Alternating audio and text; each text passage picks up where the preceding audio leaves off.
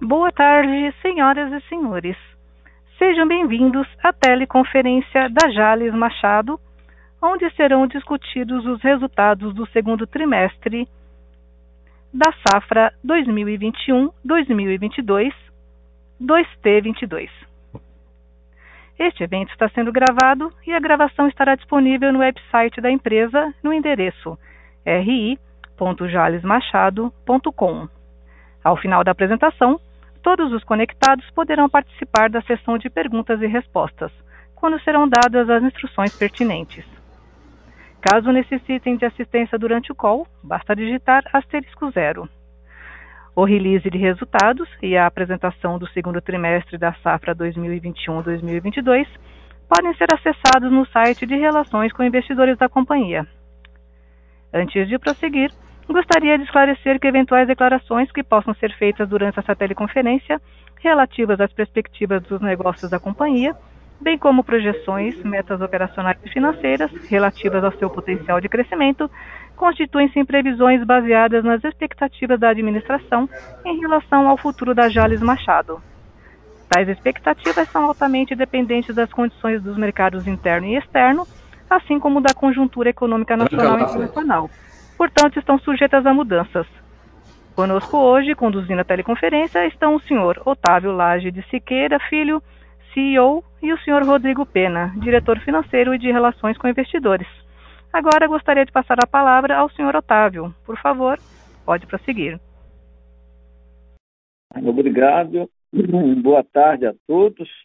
Queria somente agradecer a todos os investidores, todos os parceiros é, que acreditam e que acreditaram aí no nosso IPO, na nossa empresa. Agradecer aí ao Fred, ao Rodrigo, que fazem diretamente esse relacionamento com todos os investidores. Eu queria dizer da nossa alegria nesse último dia 14, nós comemoramos 41 anos de existência. Isso no Brasil é motivo de comemoração. Não são todas as empresas que tem uma, uma vida longa, assim, de 41 anos, é, como nós estamos tendo, e foi motivo de muita alegria. Nós que estamos aí desde o início desse empreendimento, que acreditamos aí é, nesse combustível renovável, lá atrás, né, onde se fazia necessário uma resposta do Brasil à crise do petróleo, e hoje a gente está vendo que o álcool está com grandes perspectivas aí de se tornar novamente um combustível de futuro, via hidrogênio, célula de combustível, eh, fornecendo insumos, eh, combustível para os carros elétricos. Então, é uma alternativa viável, interessante, que tem sido debatida e sendo colocada por várias montadoras. Então, estamos felizes, mais, mais uma vez, é, nesses 41 anos e ver que o álcool é realmente um combustível interessante. Nós queremos dizer que em fevereiro, quando fizemos o IPO, fizemos vários compromissos, né, e que nós estamos firmes aí, buscando realizar todos, né, desde a ampliação das nossas duas unidades, um milhão de toneladas, já em andamento, né, com alguns investimentos já programados, realizados, e também a negociação para a aquisição da terceira unidade, que também está sendo feita, né, entre várias opções, nós estamos já discutindo e tenho certeza que teremos aí novidades aí em breve. Também estamos muito felizes com a safra desse ano. Produtividade não dada estabilagem, fechamos com mais de 100 toneladas por hectare. E aqui na Jales também acima de torno de 90 toneladas por hectare. A safra ainda está em andamento, mas falta pouco, umas 140, 150 mil toneladas para terminar. E uma safra recorde, né? uma safra de resultados, uma época boa, preços bons. Enfim, nós realmente estamos muito felizes. E ainda mais que mês de setembro, outubro, novembro, agora, é, está chovendo acima da média histórica. Isso dá realmente um fôlego, uma tranquilidade para que ano que vem nós tenhamos uma, uma cana de excepcional produtividade se tudo correr na normalidade daqui para frente. Então, a chuva de arrancada foi muito positiva, então feliz que São Pedro tem nos ajudado aí nessa, nessa vencer a seca, né, depois de um período extenso de seca, essa chuva é importante para a soqueira da cana.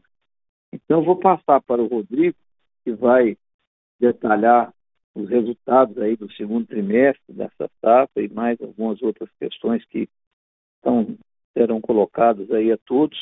Eu agradeço a atenção, agradeço o carinho, a amizade de todos.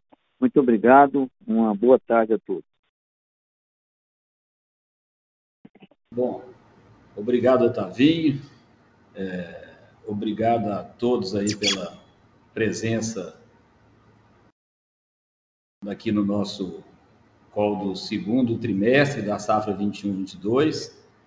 É, um, uma safra que tem sido aí, como o Otavinho comentou, de bastante sucesso, de recordes e, e que está tendo um bom momento aí dos preços né, das commodities de açúcar e etanol, que, com, e com uma visão aí que nos próximos é, anos deve continuar ainda um, um, bom momento, né, que nós estamos assistindo aí é, mundialmente. Bom, é, queria, eu, a apresentação é longa, mas a gente vai passar bem rápido aí alguns pontos.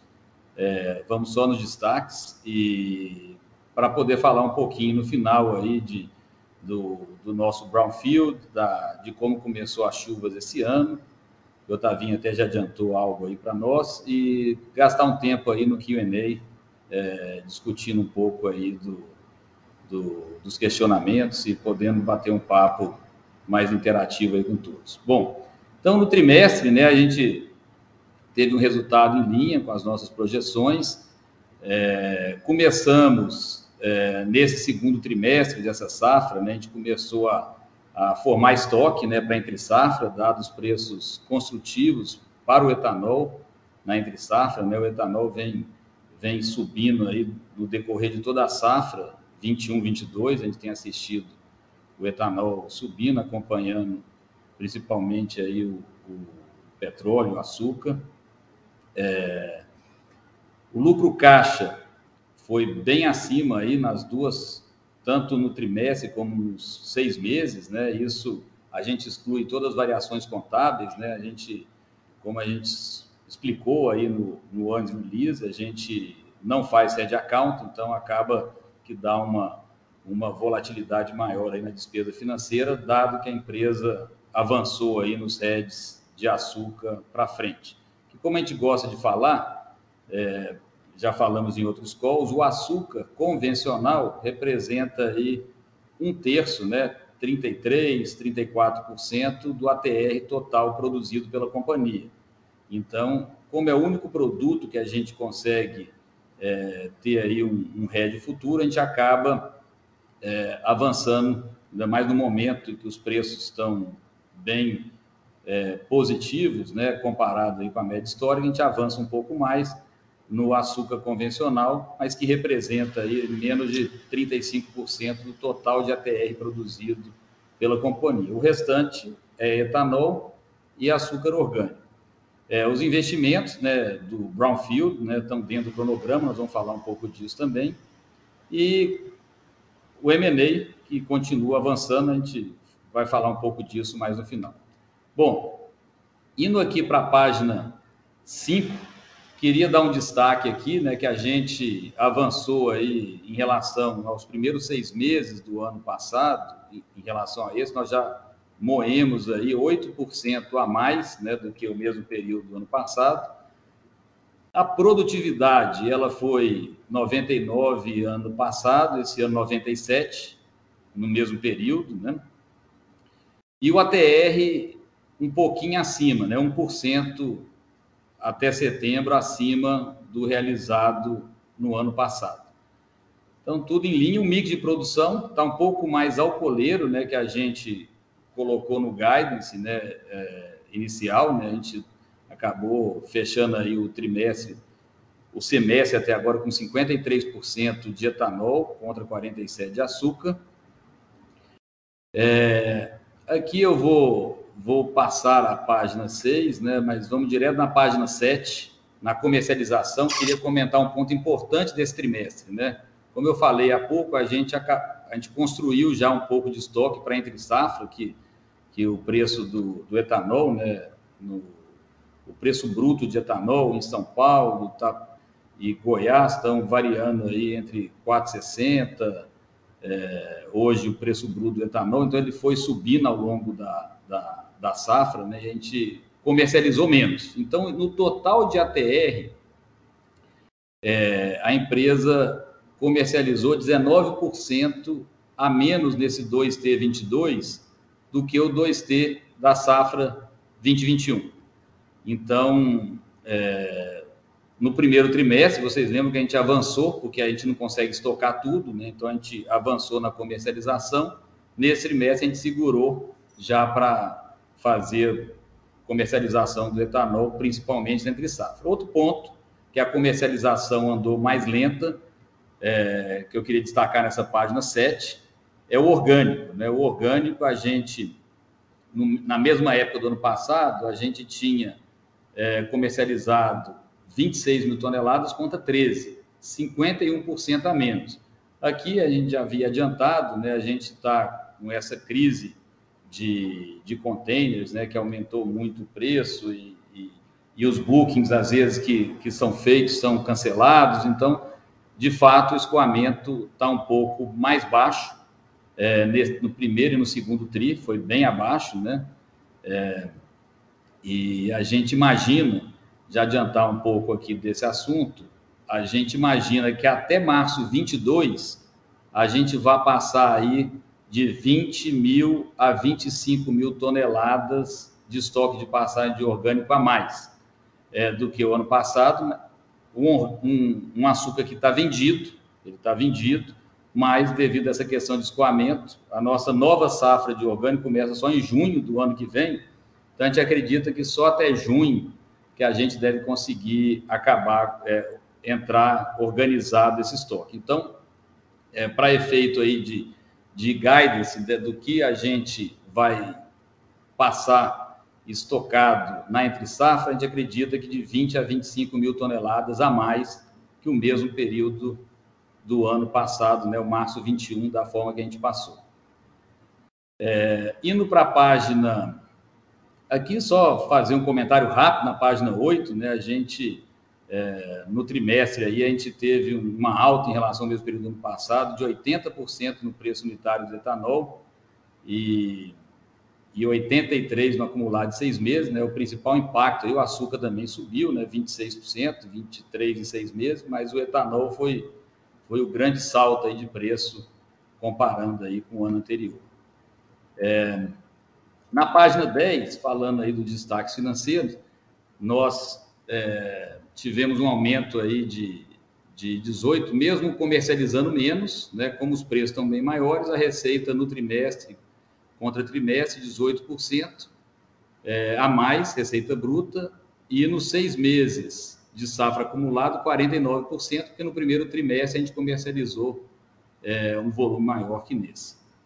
É, Aqui, a única destaque aqui, é, nessa página ainda de receita, é que a nossa receita de exportação está menor, né? só 12% no trimestre é, de exportação, por causa que a nossa exportação, como todos já sabem, né, é, é no orgânico, né, e o orgânico a gente é, menos para exportação nesse TRI e no semestre como um todo.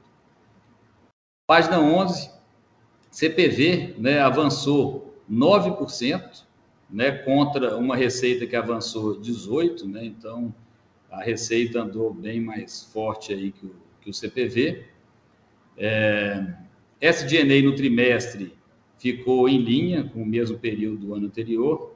É, destaque aqui para a, a gerais administrativas, né, que, que subiu um pouco isso, é por causa que nós contabilizamos nas despesas gerais é, alguns, algumas despesas tributárias, né, que são contribuições que a gente paga em relação aos incentivos fiscais que nós temos em Goiás, né? Então, vocês vão ver no, no release que a gente explica que, que isso acabou dando um impacto maior. É, são despesas variáveis, né? Como a gente vendeu mais etanol com um preço maior, é a maior alíquota de CMS, daí é o maior incentivo fiscal que nós temos e que paga mais contribuições é, vigentes aqui no estado de Goiás sobre os incentivos, que é o Protege, Fomentar e, e, e leilões do também do leilão fomentar e bolsa garantia. É, EBIT, queria dar um destaque aqui, né? Nosso EBIT é, do trimestre veio bem forte, uma margem que a empresa nunca teve na, na história, né?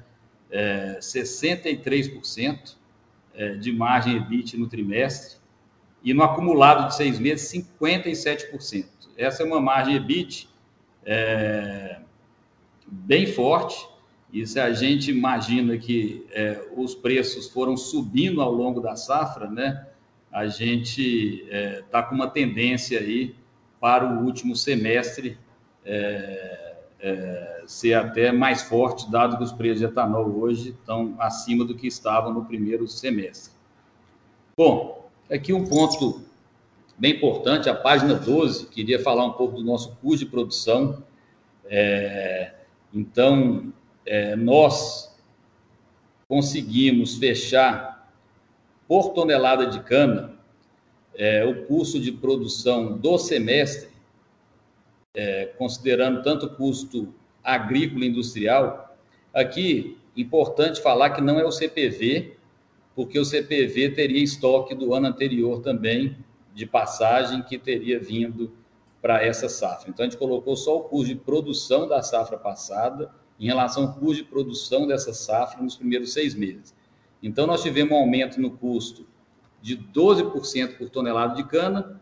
Como a TR foi maior nessa safra, safra passada, o custo de produção é, por tonelada de açúcar equivalente, o total de açúcar equivalente que a empresa produziu, subiu 11,8%, ficando em R$ 1.049 por tonelada de açúcar. É um custo, um custo bem competitivo, se a gente considerar aí o que a gente vem assistindo aí de, de outros players, né? Contra 938 reais tonelada de açúcar na safra passada. É... Ponto importante aqui: o que, que foi os principais é, vilões desse custo? Né? Um é a parceria agrícola, que, dado os preços de etanol e açúcar bem mais fortes nesse semestre, né, subiram 52% nosso nosso custo de parceria agrícola. É, e o outro vilão foi os insumos industriais, que subiram 83% por tonelada de açúcar, né? Como vocês podem ver. Tam, gente, para quem entrou agora, nós estamos na página 12. É, e aqui nós fizemos a conversão, a gente considerou as premissas aqui, nós consideramos o, o câmbio médio, né? dos seis meses de abril a setembro 21 e abril a setembro 2020. É, do período e convertemos tudo em centos por libra-peso. É, então, é, a gente fechou os primeiros seis meses num custo de 9 centos por libra-peso contra 7,9 ano passado, 14,3. Por que, que foi mais alto do que o custo em reais por tonelada de açúcar? Porque o câmbio, por incrível que pareça, no semestre é, nos primeiros seis meses da safra passada, o câmbio médio estava mais alto do que o, esse semestre dessa safra. Então, mas como o nosso custo é em reais, né, o mais importante até aqui é como o mercado sempre gosta de ver a, o valor aí da incêndio por libra-peso, a gente colocou aqui, mas o melhor é fazer análise aqui em reais tonelada de açúcar. Importante, esses 1.049 Hoje, o preço de mercado aí do açúcar, nós estamos falando em 2.433 por tonelada. Né? Então, custo de 1.049 extremamente competitivo aí, é o preço do açúcar. Aqui a gente fez um gráfico de pizza, né? Desses seis meses de 22, a, o custo agrícola representou 76% e o custo industrial 24%.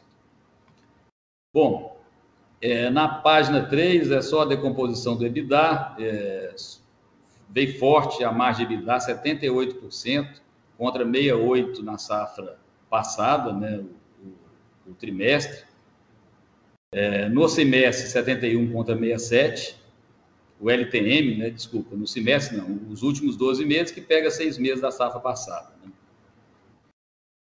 Bom, aqui o destaque, indo para a página 14, aqui um, algo que a gente quis explicar bastante aí no release, quem já teve a oportunidade de ver, a gente teve uma despesa financeira fortíssima e é, contábil, né, de marcação a mercado. A gente até separou aqui o que é liquidado versus o que foi de safras futuras e essa safra que falta terminar. Aqui vale a pena a gente comentar. A Jales Machado não faz sede account. Então, todo o açúcar futuro que a gente é, vendeu é, é, em instrumento financeiro, que a gente fez rede é, só financeiro, a gente é obrigado a marcar mercado em todo o fechamento de mês, só que a receita que eu vou ter a maior do que o fixado ainda não, não entrou na empresa. Então acaba que você só tem uma ponta. Você, como o açúcar subiu depois que a gente rediou, a gente só fica com a ponta da marcação a mercado que vem aqui para a despesa financeira. Então, no trimestre, o que foi liquidado desse 222,8 milhões de RED, foi só 62 milhões que eu, de fato, tive a receita. Então, é o RED caixa, que no nosso lucro caixa a gente considera. Agora, os outros, que é de receita futura, é só contábil, então, que deu os 160 milhões, que acabou prejudicando o resultado final da empresa, mas é só, é, como eu disse, contábil, já que a outra ponta, que é da receita, a gente vai ter só futuramente. Bom, indo para a página 15, aqui é só uma reconciliação é, daquilo que a gente transforma do lucro líquido para o lucro caixa. Comentar também que a gente teve um lucro caixa, que é que tira esses, essas questões é, contábeis, tanto do ativo biológico, IFRS 16, é, e são os principais, né? Biológico, IFRS 16 e o marcação mercado. Nós fechamos aí com 100% é, 99% de lucro caixa maior que o mesmo período do ano passado. É, indo para a página 17, aqui falando um pouco do CAPEX, né? a, gente, a gente abriu aqui o CAPEX, é, tanto o que é recorrente, o que é de expansão e melhoria, né? e os tratos culturais que, que vai para estoque, né? mas acaba que a, é, a gente acaba utilizando aí como, como recomposição do EBITDA. Então, é importante comentar aqui que a gente já tem parte desse imobilizado de modernização e expansão, é, que é do, do nosso Brownfield, que eu vou mostrar algumas fotos também de, do que a gente já está fazendo à frente. É, endividamento, fechamos aí com 1 bilhão e 35 milhões em caixa, e com uma dívida líquida financeira de 98,2 milhões. É, eu queria passar já aqui é, para a página 19, que a gente mostra a movimentação da dívida líquida da Jales de março 21 até setembro 21. É, aqui, nós começamos março 21 com uma dívida de 197,6 milhões. A empresa, mesmo pagando dividendos, formando estoques de entre safra, né? então aumentando muito o giro, e já investindo em modernização e expansão do nosso Brownfield, que já começou, foi pouco investimento, mas já, já estamos fazendo investimento, a empresa conseguiu pagar 100 milhões, ela reduziu o endividamento em 100 milhões mesmo pagando dividendos no período, formando estoque para entre safra e já começamos os investimentos do Brownfield. Então, resultado aí muito bom de geração de caixa. Na página 20, a gente só trouxe uma ilustração aí do, do frete marítimo de contêineres médio global, né, que o que, que aconteceu, né, de, de setembro, outubro de 2020 para cá, o que tem afetado aí nosso escoamento de açúcar orgânico, açúcar esse que já está vendido, o problema é o escoamento de fato, é, já está mais de 90% do açúcar vendido, que a gente entrega até junho do ano que vem. Na página 21, Só comentar que ficou pronta a peneira molecular, que já faz parte do nosso investimento Brownfield, que a gente transformou, a gente hoje tem a capacidade aqui na unidade de Ares Machado de transformar todo o etanol hidratado produzido em anidro. Então, a gente ficou com uma flexibilidade total, ainda aumentamos a capacidade total de etanol, que já faz parte do crescimento da Jales Machado de 3 para 3,3 milhões de toneladas. Esse investimento ficou pronto no início de outubro.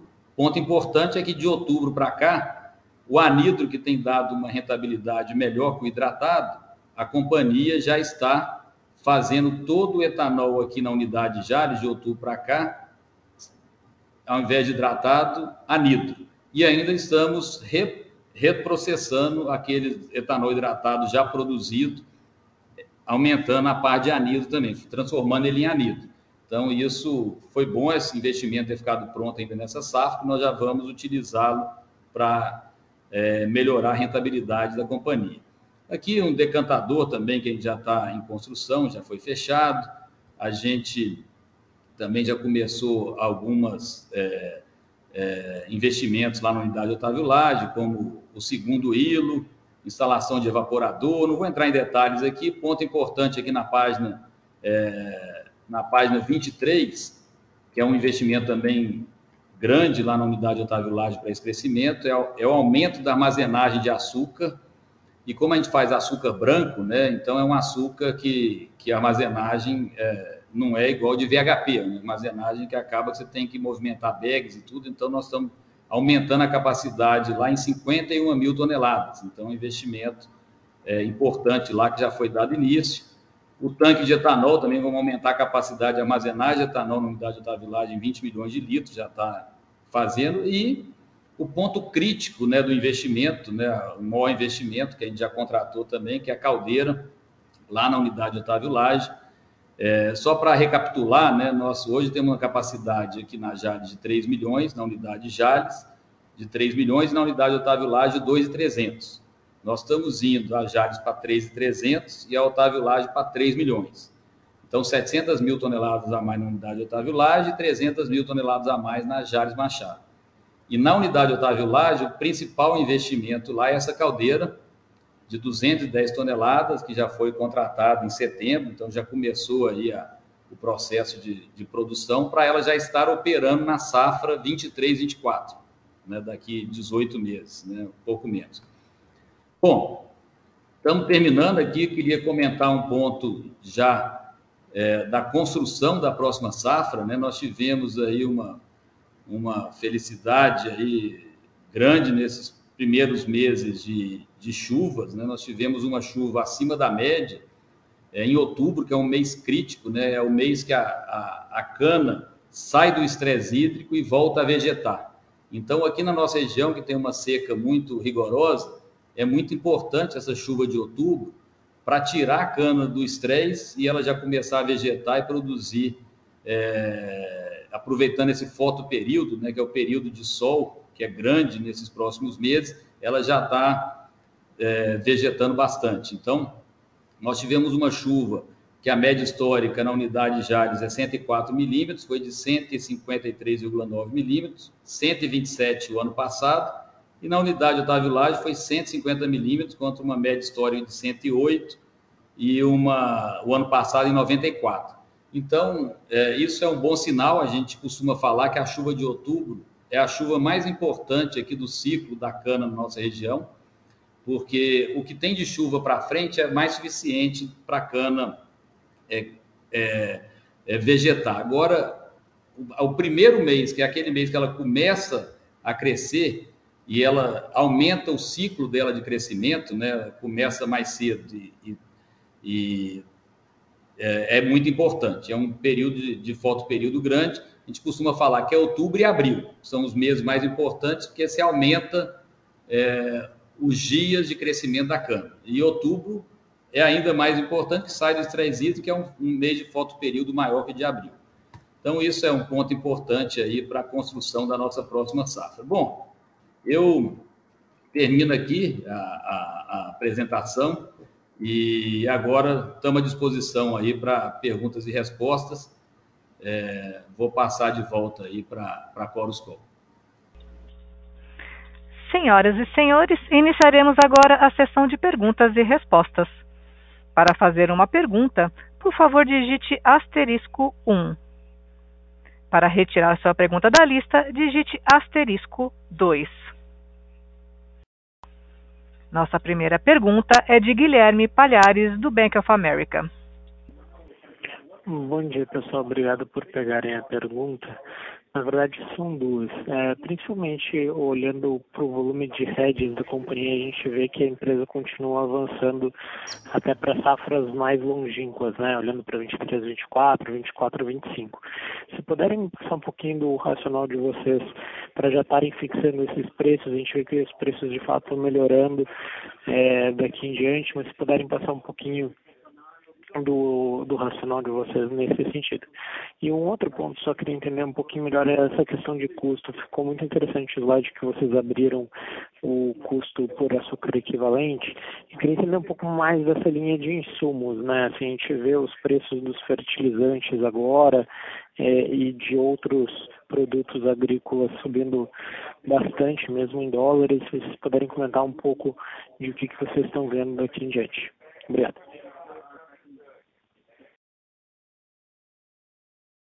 Obrigado, é, Gabriel, é, pelas perguntas sobre, falando primeiro sobre o racional do RED, né? Eu falei um pouco durante a apresentação. É, é, ponto importante: a gente só tem como é, é, proteger nossa receita futura no açúcar convencional, que representa aí um terço do total de ATR produzido pela empresa. Então, eu continuo com 67% para frente, sempre é, liberados. Nós também descontamos, é, na hora que vai fazer esse RED, todo o impacto do aumento do preço do açúcar que impacta na parceria de cana que nós pagamos. Então, é aquilo que eu tenho líquido para vender sem o impacto que eu tenho no passivo, que é o pagamento de parceria é, agrícola de cana, já que a gente não tem fornecedores, né? É um ponto importante também. Nós só temos é, a 100% da cana é própria, então a gente só paga a parceria de cana.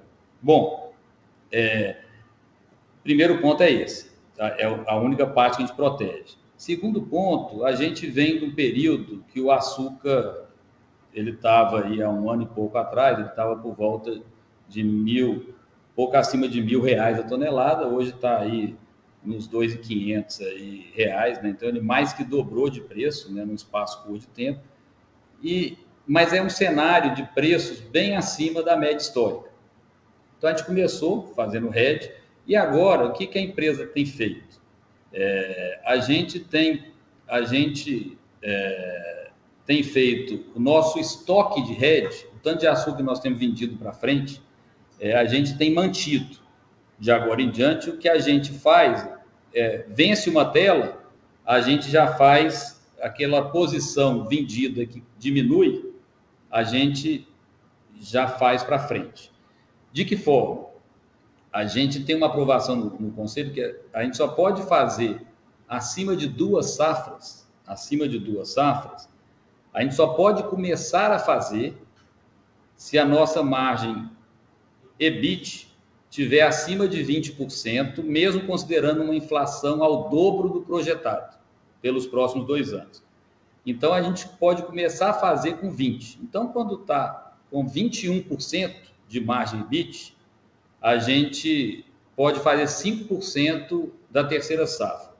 22, eu posso fazer 10%. Então, só quando chega a 40, que eu poderia completar 100% da terceira safra, mas sempre considerando que a inflação vai ser o dobro do projetado pelo mercado para aquele período. Então, é, caso contrário, eu só posso fazer no máximo duas safras. Mas hoje, a nossa é, visão é que, como nós estamos num nível de preços bons e, e, e para um, um, longo período, a gente tem sempre, é, ela está meio estável, a nossa posição de hedge, mas sempre que vence uma tela no curto, a gente já faz uma, uma no futuro igual para ficar o mesmo volume vendido. Na hora que o mercado é, estabilizar o cair, nós estamos é, aproveitando de estar com essa proteção futura, protegendo o nosso, o nossa, nossa receita futura. E comentar, importante também, que isso é só um terço da receita e que os níveis de preço atuais são muito positivos, muito acima da média histórica, que hoje estaria por volta de R$ 1.600. É, então, a gente quer aproveitar para manter um período mais longo. Se por acaso o mercado voltar, a gente está garantindo um período mais longo aí com um preço bem acima do custo e bem acima da média histórica. É, o segundo ponto é alta de insumos, né? No qual passado, Gabriel, a gente até trouxe é, para vocês aqui, eu mostrei na apresentação, é, os impactos né, de cada é, dos principais insumos na cana, que, que, que, que o diesel estava impactando, o que, que ele representava no custo da cana, é, que, que os fertilizantes defensivos é, representavam, mas de forma geral, isso tudo está embutido aqui nessa, nesse, nesse slide aí que a gente mostrou do curso, que a gente abriu, é, tá, tá, vai estar tá tudo aparecendo aí nesse, no curso da cana.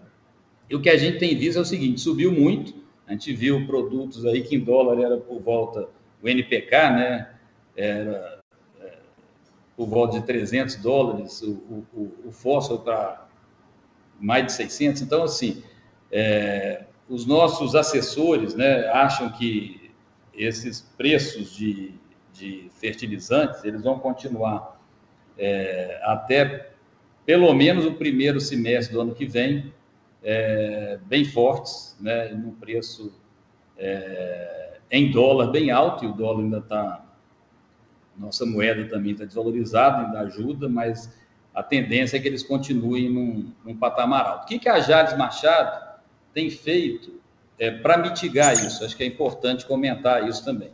É, primeiro ponto, nós temos aí quase 30%, 19,5 mil hectares, que dá quase 30% da nossa área, é orgânica. Então, não, não sofre esse impacto dessa, dessa magnitude.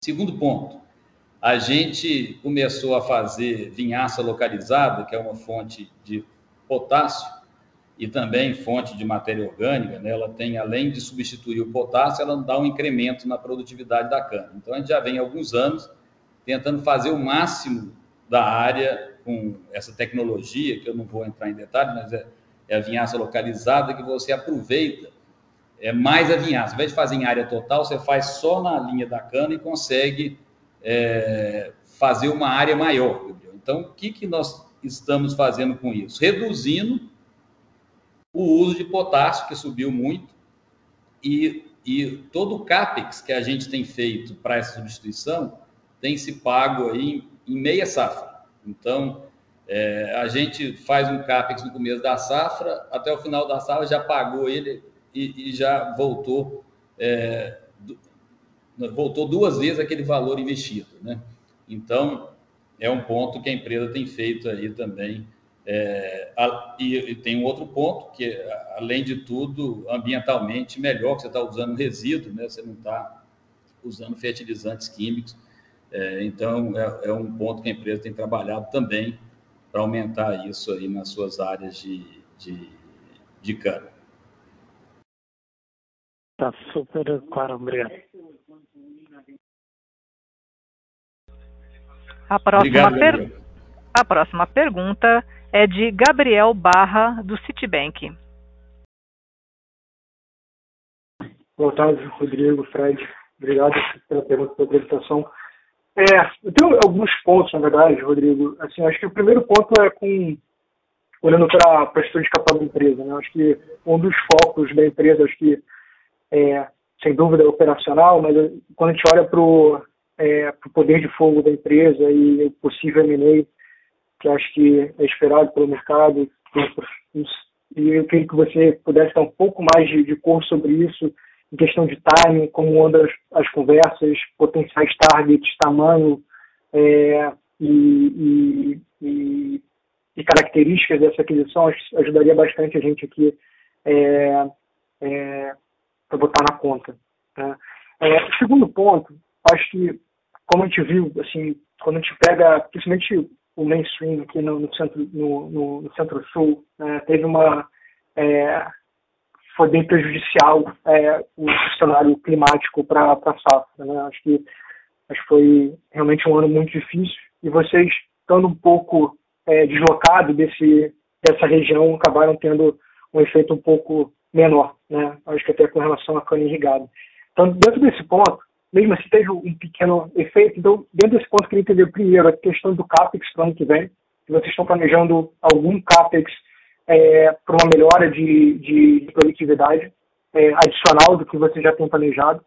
Segundo ponto, né, se pudesse dar um pouco mais de cor em relação a reservatórios, se isso pode ser um problema, pelo que você é, falou na apresentação, é, teve é, o, o, volume de chuva foi, é, foi bem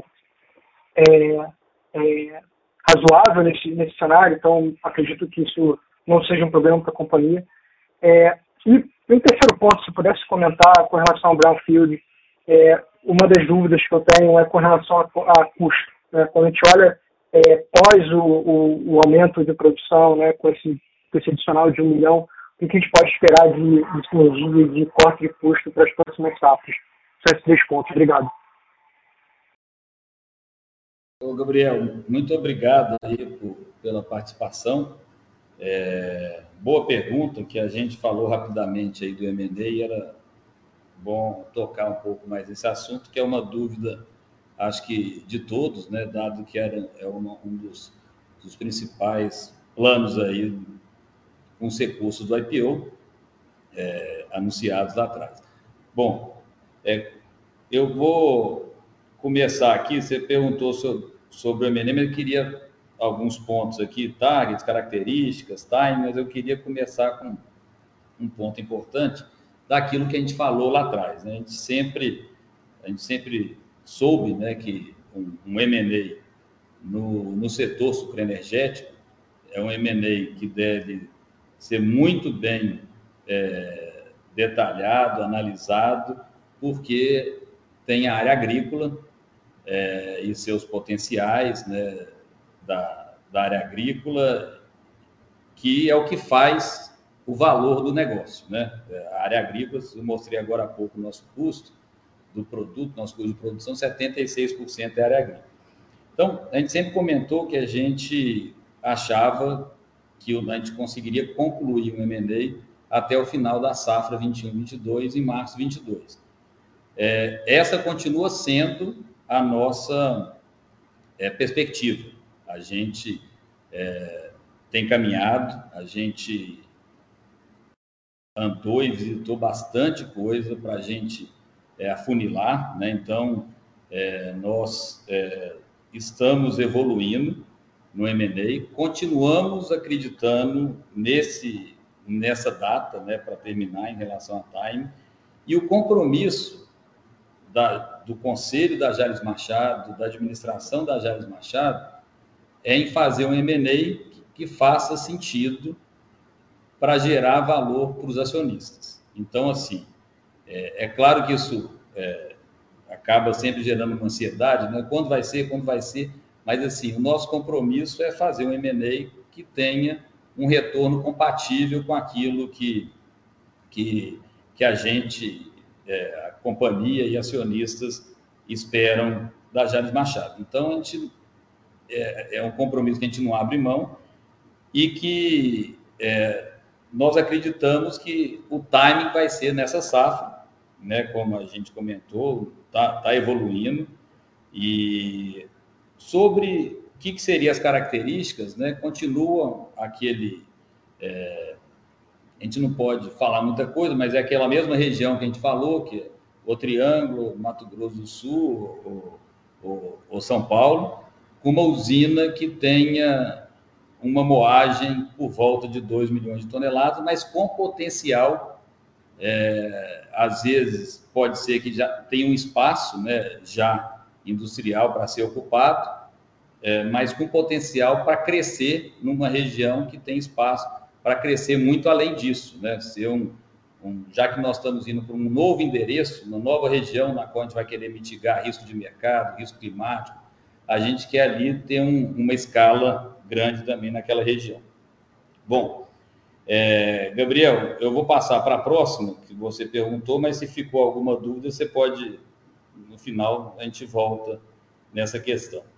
Segundo ponto sobre CAPEX, é, se a gente vai fazer alguma coisa diferente e se os preços modificaram por causa da, da, da crise, é, da, do, desse aumento de preço, a gente, no último call, a gente, aliás, no fato relevante que nós soltamos, o Brownfield, nós soltamos 517 milhões de reais, né, incluindo uma mudança de escopo, que já está bem atualizado com o mercado atual.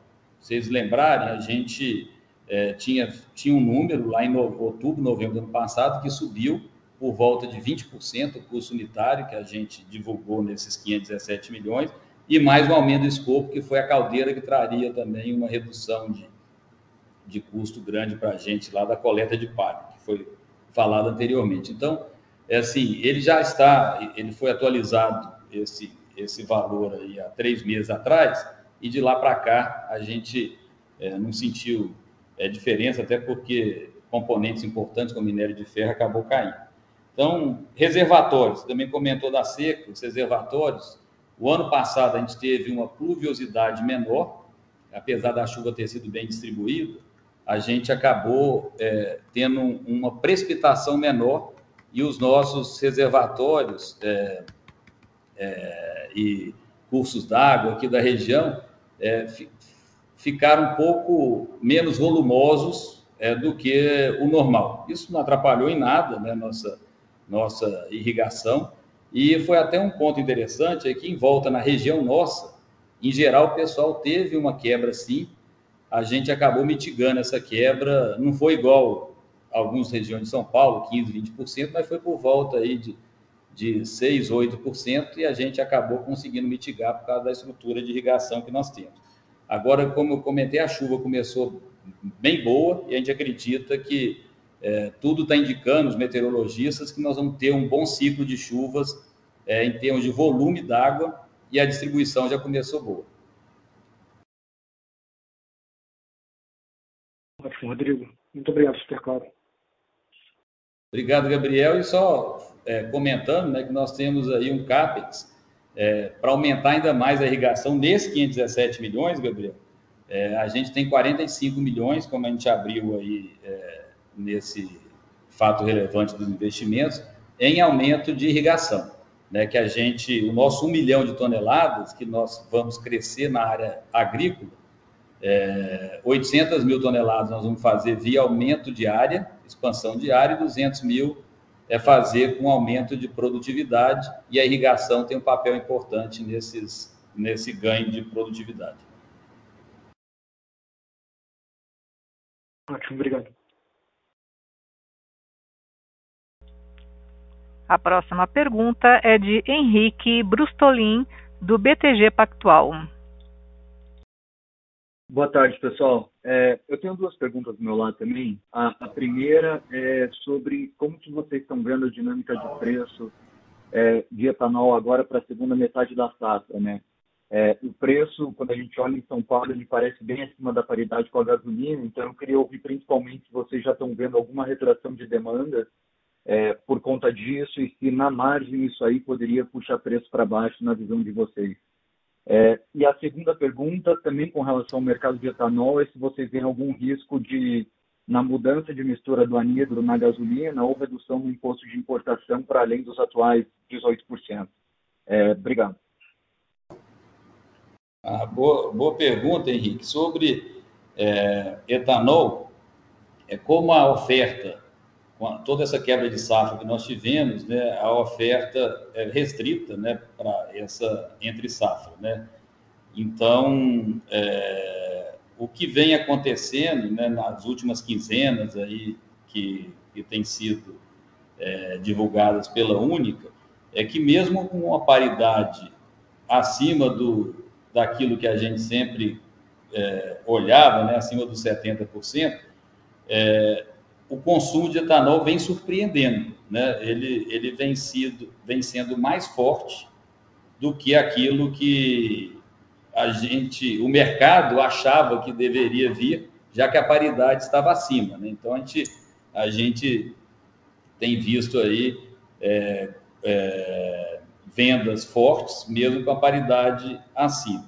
O que que está acontecendo em relação a isso? Acho que tem alguns componentes. Um é que hoje tem vários veículos que não são mais 70% a paridade de etanol para gasolina. Tem veículo de 75, tem veículo de 78, tem veículo até acima de 80% de paridade. É, esse é um ponto. Segundo ponto importante que está ocasionando isso também, que a gente é, percebe aí no mercado, é que é, como a gasolina subiu demais, quando o cara vai encher o tanque e ele vê que é muito mais barato encher o tanque com etanol do que gasolina, acaba dando um efeito psicológico, o cara às vezes põe etanol mesmo assim, o consumidor. E tem a questão ambiental, porque em qualquer lugar do mundo, é, aquilo que é ambientalmente mais correto, que está é, nós vimos aí a COP26 agora, mas toda essa, essa, essa, essa maior preocupação da sociedade com o meio ambiente, teoricamente, o produto ambientalmente correto tem que ter prêmio, né? Por enquanto, não tem. O Brasil é um país pobre, né? É, em sua maioria, ninguém, pouca gente faria essa opção, né? Gastando mais, mas é uma coisa que é incipiente, mas a ideia é que isso é, vá crescendo ao longo do tempo. Então, é, como que a gente enxerga o etanol para entre safra?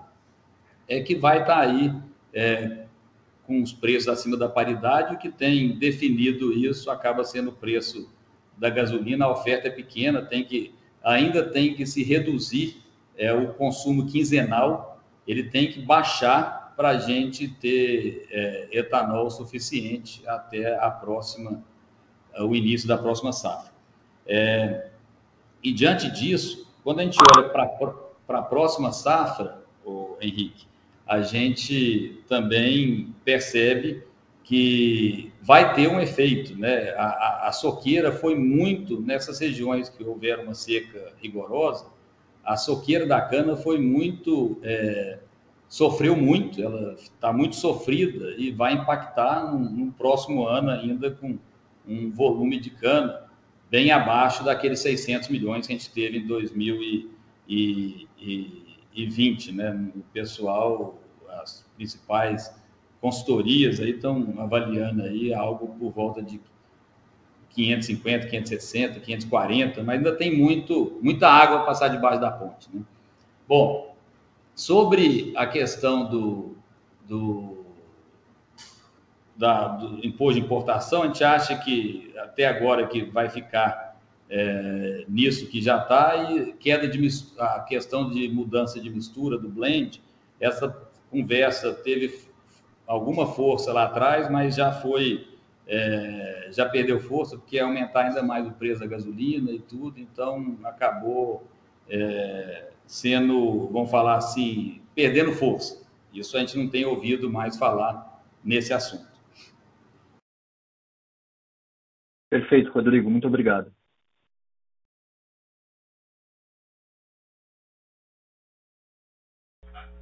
A próxima pergunta é de Leonardo Alencar, do XP Investimentos. Boa tarde, Rodrigo. Boa tarde, Fred. Boa tarde, Tavinha. Parabéns pelos resultados.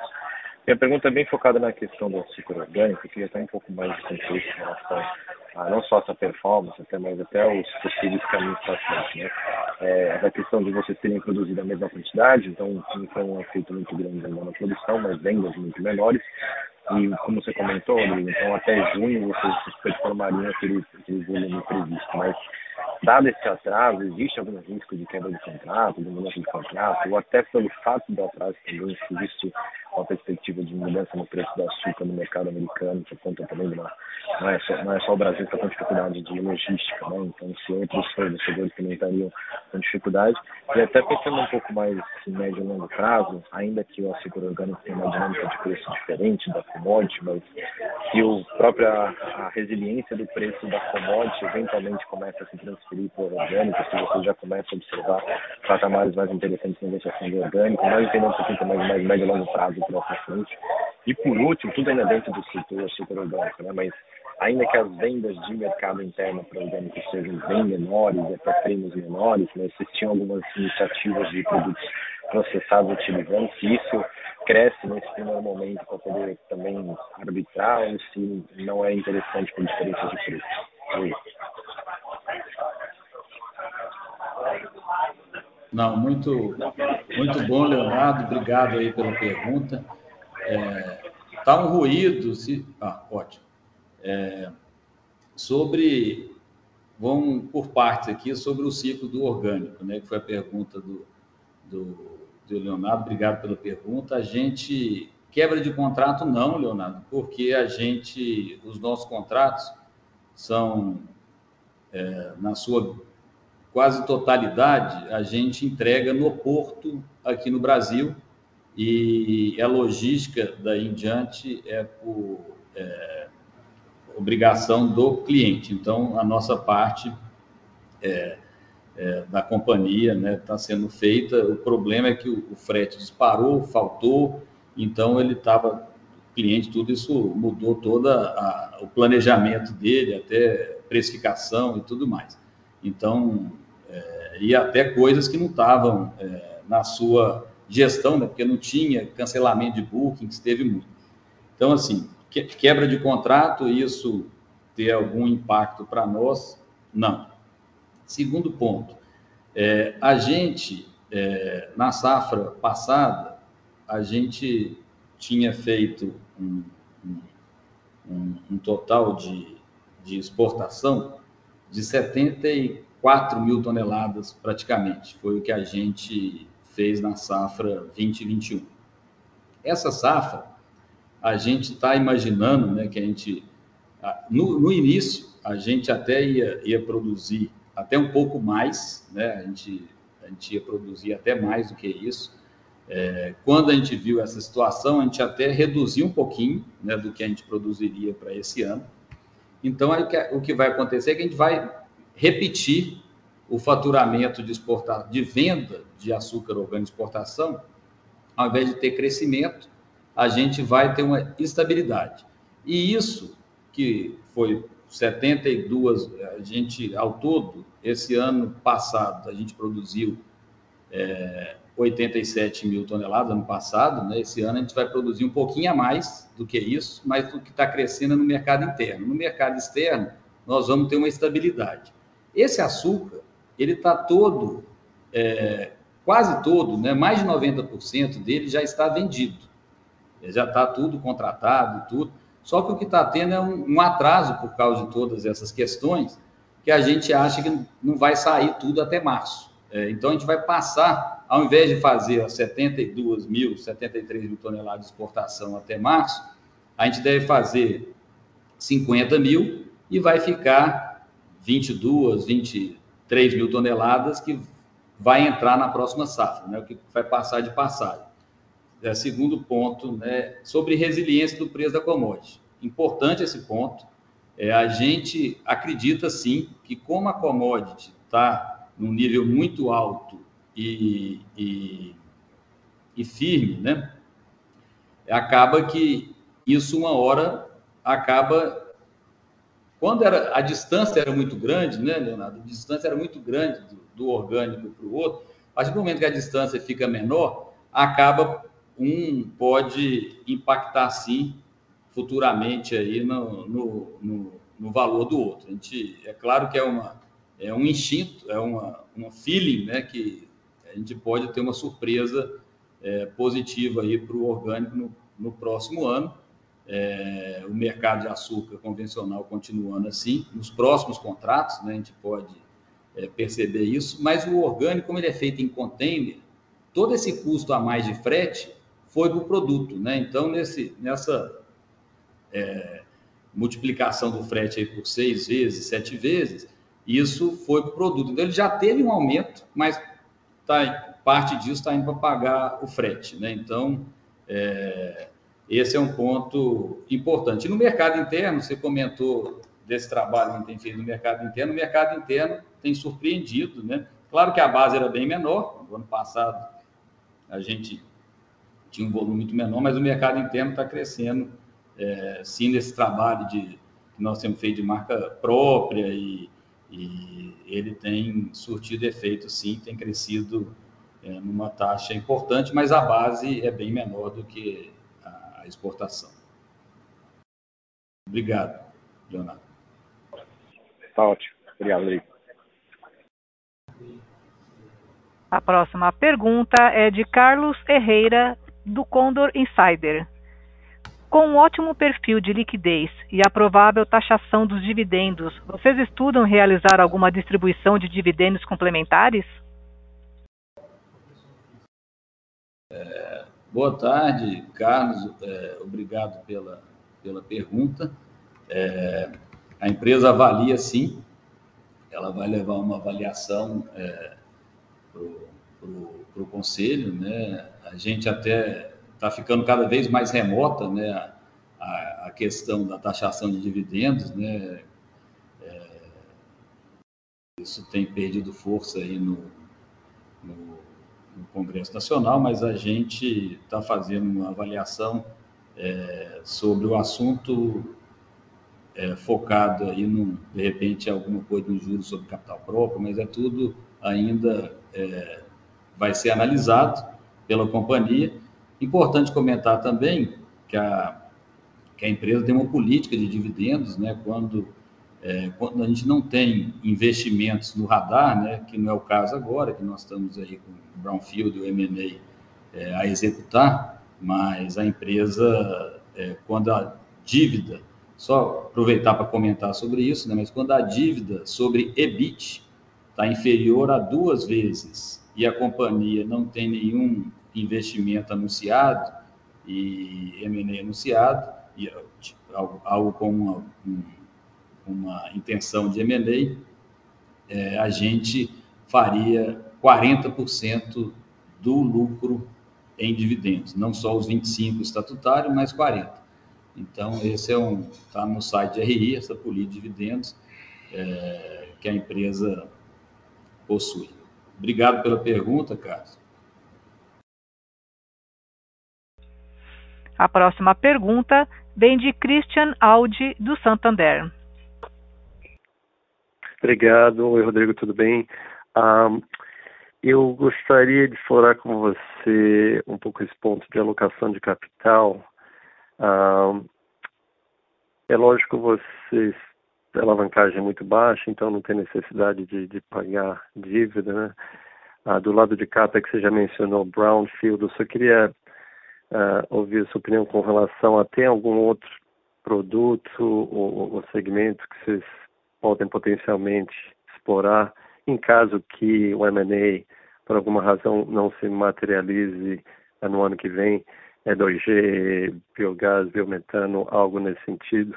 Uh, o M&A, eu acho que foi bem claro que vocês continuam bem focados nisso. E, e agora, ultimamente, nesse, nessa última pergunta, você comentou sobre dividendos. Então, quando você pensa na alocação de capital, a, como que você faz a priorização desses? Parece ser CAPEX, M&A, dividendo e alavancagem. Me corrija se eu estiver errado, por favor. Uh, a outra pergunta que eu gostaria de fazer com relação a, ao mix, uh, dado o que você comentou sobre um preço de etanol bastante forte e uma expectativa de isso continuar no ano que vem, para onde você vê o mix de açúcar e etanol uh, de vocês indo? E uh, eu acho que a última pergunta que seria interessante ouvir a tua opinião é como, voltando ao preço de açúcar, uh, como é que vocês veem o outlook global com relação a que potencial a magnitude de déficit de açúcar vocês estão vendo aí quando vocês fazem as análises internas, mas também falam com os consultores e o que que vocês estão vendo principalmente vindo da, da Índia e Tailândia com relação a, a potencial aumento ou queda de produção de açúcar uh, nesses países. Obrigado, Rodrigo. Oi, Christian, boa tarde, obrigado pela participação mais uma vez. é, conosco. É, sobre alocação de capital, Christian, é, a gente é, acredita muito, né, como a gente falou, que o M&A vai sair e nós temos aí 517 milhões de investimento já anunciados para ser feito aí nos próximos é, dois anos.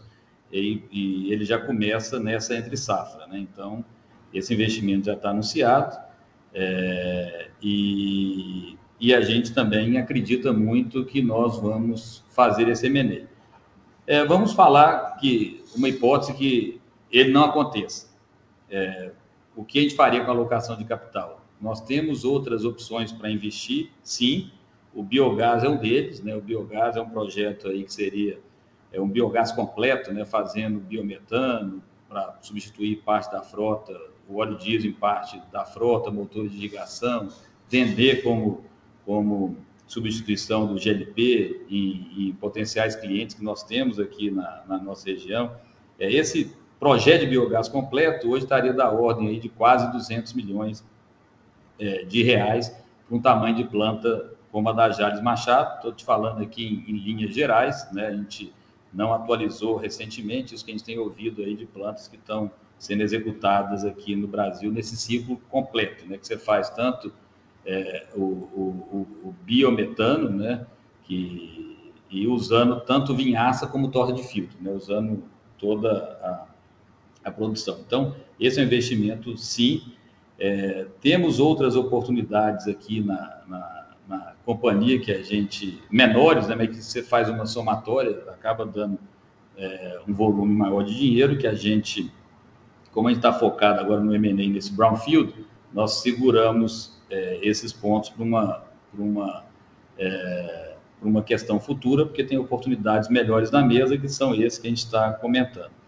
Bom, é, e, e também tem essa questão que a gente não quer ficar com caixa empossado da empresa, isso piora o, o, o ROIC da, da Jales Machado, então, até por isso a gente fez essa, essa política, né, que quando o endividamento tiver e sem onde usar esse recurso, aumenta dividendos, para o mínimo de 40%. Né? Não quer nem dizer que fique nisso, pode até ser feito além disso, se for o caso.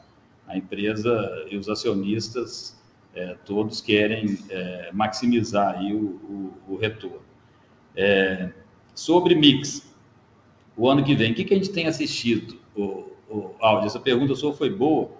É, o que tem, o que a gente tem percebido que tem é, determinado o preço do açúcar hoje, acaba que, em última situação, tem sido o petróleo. Porque o petróleo sobe, gasolina sobe e etanol sobe. E aí, como o estoque mundial está tá, tá justo, o estoque mundial está justo, e, e a, as consultorias né, que a gente trabalha, é, o próprio é, conselheiro da companhia, o doutor Plínio Nastari, é, é, tem visto essa safra mundial que começou agora em outubro e vai até setembro do próximo ano, vai ter um novo déficit. É, pequeno, não vai ser grande, porque exatamente é, Tailândia tem aumentado a exportação, que ela tinha quebrado muito, é, tem tido algum aumento aí do, de, principalmente Tailândia, Índia aumentando um pouco, então isso é, tem reduzido um pouco, é, não, vai ter déficit ainda, mas o que, que acontece? Como o estoque está justo, ainda vai ter um pequeno déficit para o ano que vem, se o etanol sobe ele fica melhor que o açúcar, o mercado vê isso e, e rapidamente o açúcar sobe, porque, porque não tem espaço para reduzir mais a oferta de açúcar no mundo. Então, o que a gente tem percebido é que o açúcar, ele fica rapidinho, às vezes o etanol sobe, logo ele puxa de novo, que ele sempre vai, a gente percebe um, uma, que ele vai ter sempre ter um prêmio ali pequeno, de, por volta de 5% em relação ao etanol, para o mercado fazer açúcar, porque não tem espaço, né, já um estoque pequeno, para reduzir ainda mais o, o estoque de açúcar no mundo. Então, acaba que o que tem puxado o preço do açúcar acaba que tem sido o, o etanol é, e, e por causa do, do, do petróleo sobe, gasolina sobe, etanol sobe, o açúcar vem junto. Então, essa é a nossa, nossa visão para a safra mundial. Ainda um pequeno déficit para esse, esse próximo ano e, e, estoque justo, né, que o estoque já está no nível justo aí mundialmente. Então, um cenário construtivo aí é, para o prazo aí do, do próximo ano e, de repente, até o outro já está construindo um bom cenário. E aqui no Brasil, aquilo que eu comentei inicialmente no pão, deve ter uma safra ainda sofrida devido ao clima do ano passado. A gente não vai voltar esse ano para 600 milhões, isso é, vai demorar no mínimo duas safras, né? essa próxima e a outra, é, para a gente voltar para aqueles níveis de, de produção aqui no Brasil. Obrigado, Cristian. Perfeito. Desculpa. Ah, Rodrigo, se puder só ah, fazer um follow-up, voltando ao tópico de CAPEX, quando você olha esses, potenciais investimentos, como biogás, uh, e compara eles com a M&A, dá para você dar uma ideia de que nível de tier você uh, usa como target para esses novos projetos de CAPEX, seja biogás ou esses menores? Uh, ou que tipo de tier você espera, né, se tiver sucesso com a M&A e conseguir gerar, uh, só para a gente ter um, um, pouco de ideia dos níveis de retornos que, que a empresa está se focando, por favor. O, o Christian, o, o nível de retorno que a empresa. É, claro que tudo depende aí do, da, da condição de, de, de previsibilidade. É, quanto menor o risco e mais previsível é o investimento, né? É, isso, isso impacta, mas a gente tem é, trabalhado aí entre 15% e 20% aí de, de de TIR, claro que depende dos investimentos. Né? Então, vamos falar numa banda, numa banda larga, de mínimo de 15, é, 25, agora tem coisa, vamos falar de, tem coisa que pode, aqueles quick wins, né? mas é investimentos menores, às vezes vai até acima disso em algumas situações, mas coisas pequenas, né? investimentos é, grandes estão nessa ordem aí, é, nesse intervalo não. É, isso é o, o, que a, a, companhia depende um pouco aí do, do, do, risco, né, de cada um dos investimentos. Sim. E, e quando você esse contínuo estudo do M&A, você acha, dado tudo que você está vendo no mercado, uh, você acha que o M&A pode também chegar nesses níveis de, de 20% uh, ou mais? O Christian, a gente, esse aí é como, é, assim, até pela, pelas negociações da companhia e tudo, eu não, eu não poderia é, é, é, falar, mas assim, é, é, algo compatível aí com, com o que o, o, o mercado esperaria, dado o, o, o risco e, e, questões aí do, do nosso se espera um investimento aí no nosso setor, até pensando aí até como é, nós fomos precificados aí no, no, IPO e tudo, o retorno esperado da própria companhia, né, o próprio mercado é, já apontou isso até na nossa, na nossa própria precificação, então tem que estar com certeza acima disso, né? só dando um, um, um guidance pequeno. Uhum. Perfeito. E última perguntinha. No, no, último call, eu lembro que você falou que vocês tinham focado muito no M&A. Uh, vocês tinham começado com 40 companhias e chegaram, acho que, duas a três. Isso continua a ser o caso? Vocês continuam a estudar entre dois ou três potenciais targets, é? Ou mudou algo nesse sentido, Rodrigo? É claro que a gente está evoluindo mais com, é, com a alternativa é, principal, né?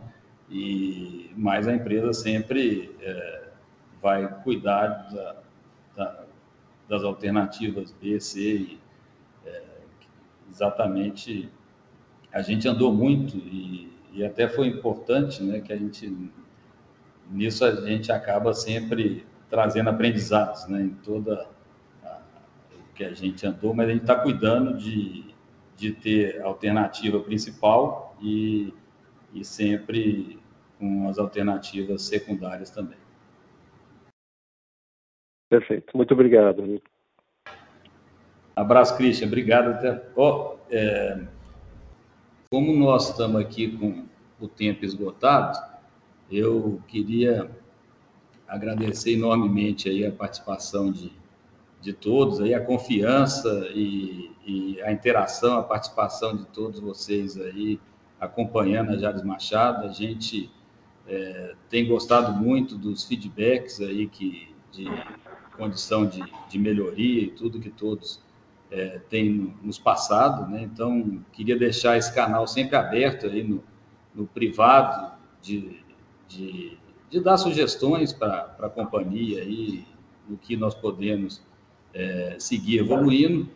É, esperar, espero vocês no próximo trimestre, né, no nosso call, e falar que qualquer pergunta adicional que a gente não tenha conseguido responder ou dúvidas que tenham ficado, a companhia está tá à disposição e a gente pode responder por e-mail ou, ou agendar calls aí individualmente com, com vocês. Um abraço, queria agradecer aqui também toda a nossa equipe, da Jales Machado, Fred, todo o pessoal nosso do financeiro, contabilidade, controladoria, é, pela organização aí do, da nossa divulgação de resultados. Um abraço e boa tarde a todos. A teleconferência da Jales Machado está encerrada. Agradecemos a participação de todos e tenham uma boa tarde. Obrigado.